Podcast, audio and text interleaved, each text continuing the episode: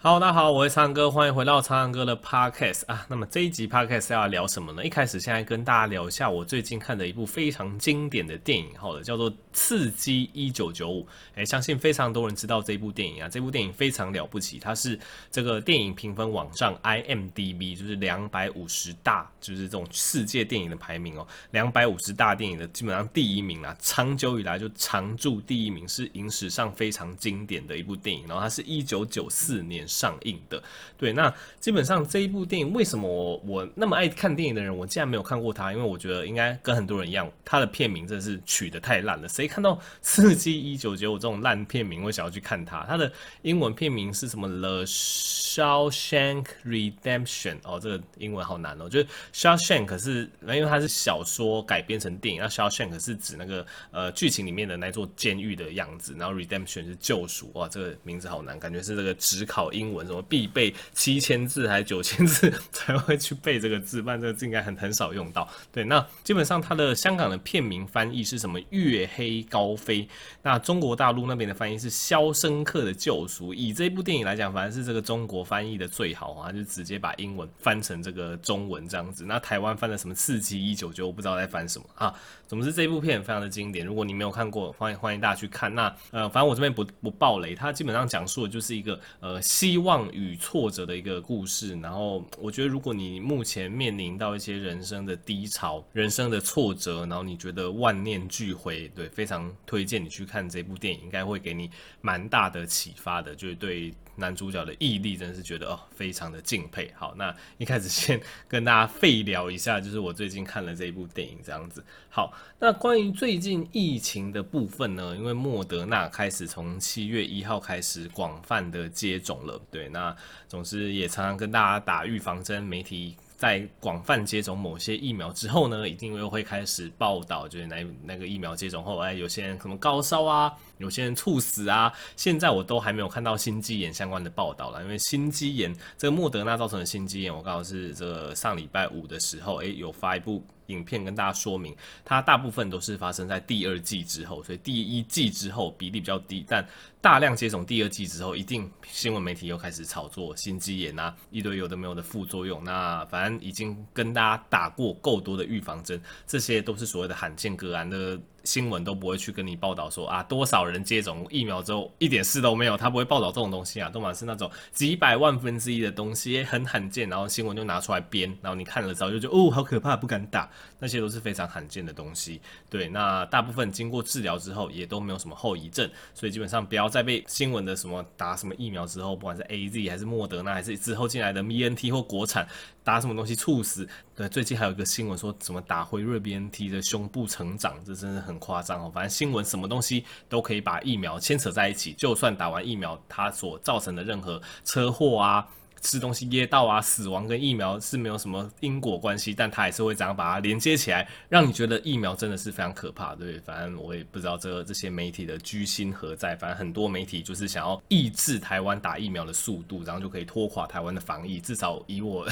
我是这么觉得啊，不然他们一一直报道这些干嘛？就是你你去看一下各国，就是美国、英国各大先进国家的媒体，都嘛是大力倡导说打疫苗利大于弊，然后怎么样怎样鼓励民众接种疫苗。你看美国，甚至你打疫苗，他还送一堆东西鼓励你去打，就只有台湾的媒体在那边到处渲染，就是打完疫苗会怎样，打完疫苗会怎样，打完疫苗有些人又死掉，就是身为医疗人员实在是非常看不惯这件事情哦，所以有时候用字遣词可能阴谋论了一点，是希望大家见谅，因为以医生的立场，真的是很希望大家赶快达到这个群体免疫的状况吼。好，那跟大家分享辉瑞 BNT 疫苗的一个新闻。虽然说目前辉瑞 BNT 还没有进台湾，但是看起来这个好像是台积电他们反正去谈有这个谈成功了。未来这个辉瑞 BNT 进来之后，其实我是蛮看好这件事情，因为目前临床试验有做到十二到十八岁的学生，诶，似乎就只有辉瑞 BNT 啊。我相信，呃，这个 AZ 跟莫德纳或许他们有想要着手这方面临床研究，但是目前就真正呃有实证在十二到十八岁的。这个临床试验，而且是安全的，有通过的，大概就是辉瑞 BNT，所以呃这一类的疫苗进来，当然对那个学生族群是有非常大的帮助啦。那呃，这阵子吼，在以色列有一个就是辉瑞 BNT 对于 Delta 病毒的一个研究。那其实这个研究结果跟之前我们的预测是差不多的，因为之前英国英国不是 Delta 病毒爆发嘛，然后他们去测说，哎，其实各个疫苗对 Delta 病毒的保护力都下降。然后因为英国打了很多 AZ 嘛。那个时候他们去测这个 AZ 对于新的变种 Delta 病毒的保护力，就从原本的八九十趴下降成六七十趴。对，那目前最新这个辉瑞 BNT 的疫苗研究也是一样。那以色列这个报告呢，辉瑞 BNT 对于 Delta 病毒的保护力也下降到六十四 percent。所以看起来，不管是 AZ 还是莫德纳还是呃辉瑞 BNT，其实不管是哪一种疫苗，对于 Delta 病毒的保护力可能都是降到大概六七十。那对于一般病毒株非突变种都有大概八。九成以上的保护力，但是大家还是要注意一个事情，就是我们看待疫苗后，不要只想要去看它保护力，重点是它防重症、防住院，还有防死亡的效果。目前看起来，即使是针对比较难缠的 Delta 病毒，不管是 AZ 还是莫德纳还是辉瑞 BNT，对于这种 Delta 变种。的病毒，诶，防重症、防住院的这个保护力还是高达九成以上，那防止死亡的这个保护力也都接近百分之百，所以还是。回到我的初心，我还是跟你说，诶、欸，如果因为现在疫苗一直一层一层往下开放，那我的观点真的是不用去挑品牌，不管是哪一种品牌，它的罕见副作用机会都非常非常的低，而且现在看起来就是四大疫苗 A Z、莫德纳、娇生、辉瑞，看起来不管是对于非变种还是变种，他们的或许对于变种他们的保护力都下降了，但下降的程度基本上都差不多，但是对于不管是变种还是非变种，他们的防重症。防住院、防死亡的这个保护力都非常的高，对，所以就是再次提醒大家不要去挑这个疫苗的厂牌。好，那接下来讲一下，哎，我自己因为五月底的时候打完 AZ 嘛，那打完 AZ，我即将大概八月初的时候会接种第二剂啦。那其实 AZ 疫苗它两剂的间隔吼，原本一开始是八周就可以，那后来研究指出，哎，其实两剂的间隔吼，哎，如果拉到十周到十二周，哎，其实整体的保护力反而会更加，就基本上十二周保护力最好，然后大于十周，大于八周，不过十周跟十二周就是基本上。都算还蛮好的，对，所以现在政策有修改，所以你接种第一剂之后呢，你接种第二剂就是要隔十周以上。那我大概八月初会再接种第二剂，然后到时候会再跟大家分享一下接种第二剂的心得。基本上副作用来讲，AZ 疫苗的第二剂会比第一剂轻得多，就大部分的反应都是。呃，局部的一些就是轻微的一些肿痛，那就比较不会有一些全身性发烧啊、全身倦怠的状况。那如果你是接种莫德纳或是 BNT，那就是反过来，你的第二剂副作用会比第一剂还要大得多。所以很多人都说什么接种莫德纳第二剂之后就像被车撞过之类的，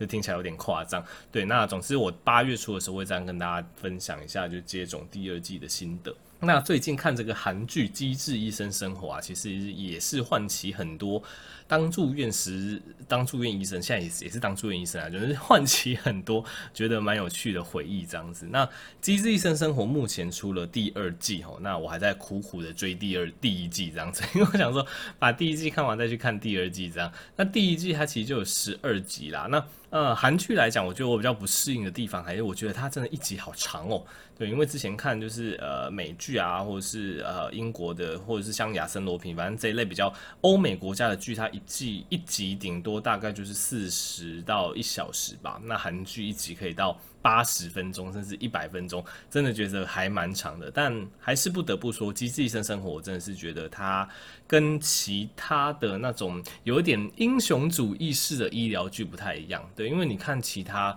呃，不管是韩剧也有一个经典，就是《浪漫医生金师傅》嘛，那或者是日剧有很多经典啊，《医龙》啊、《仁医》啊，还怎么样，基本上呃都会围绕某一个医生或是某一个医疗团队为背景，然后这个医疗团队就很厉害，就开就是可以协助哦完成各式各样困难的手术啊，挽救每一个病人之类的。所以这一类的医疗剧的一个模式，大家其实都蛮熟悉的。但是《机智医生生活》它反而是比较围绕在就是五个不同科别的医生，然后他们医院忙碌的生活以及他们友情的一些维系。我觉得它的。取材是蛮特殊的，而且它在医疗上面也是不马虎，对，就因为他他有五个专科嘛，因为我我举例子好了，譬如说医龙，他就是心脏外科，他连每一个东西都是心脏外科相关的知识，对，那可能编剧他就只需要去请教心脏外科的专家就好。但机智医生生活不一样，它是每一个科都有，对，然后就小儿外科、神经外科、胸腔外科、心脏外科，然后妇产科，所以它变成他编剧应该是要去扛受，去询问非非常多医疗的专家，然后才可以搞懂这些专有名词、专有的疾病，然后他们台词要怎么写。所以我真的觉得它是一个呃设计非常细腻的剧本。对，然后，然后在演的过程中，因为他们也会演到他们医学生的时代，然后他们住院医生的时代，然后还有他们很多配角都是住院医生，所以你就会觉得啊，真的是呃很能体会他们的生活啦。虽然说我觉得某部分来讲可能还是太夸张了一些，因为他们可能描述他们住院医师就是很惨，可能就是什么连续一个礼拜都在值班，都睡在医院这个。呃，这我我我觉得不是不可能发生，但它应该不会是常态，因为如果你这样去 abuse 一个住院医师，他应该很很快的就离职了，会会整个 burn out 这样子，就不太有可能会有像他们那样子的主治医师，或是像他们那样的住院医师，哦，一天到晚接电话，一天到晚开刀，一天到晚睡在医院，然后结果每天都还精力充沛、容光焕发，哦，皮肤好的不得了，然后就在那边谈笑风生，有空来唱 KTV，然后练团练 band，我觉得这个。有点太夸张了一点，除非他们一天每个人一天都有四十八小时，这个就有可能。不然一般来讲，哦，这个你值班连续值个两天，你大概就是挂在那边瘫在那边，不会有力气去跟别人 social 还是怎么样。所以我觉得。医院的部分，大家会觉得它很写实，写实是没有错，就是关于医院生活这部分。但我觉得关于下班生活，这就是跟现实状态是两回事。如果你医院生活真的是忙成那样子，一天到晚都在开刀，一天到晚都在被教授骂，一天到晚查 paper 补病历，你下班之后一定就是丧尸，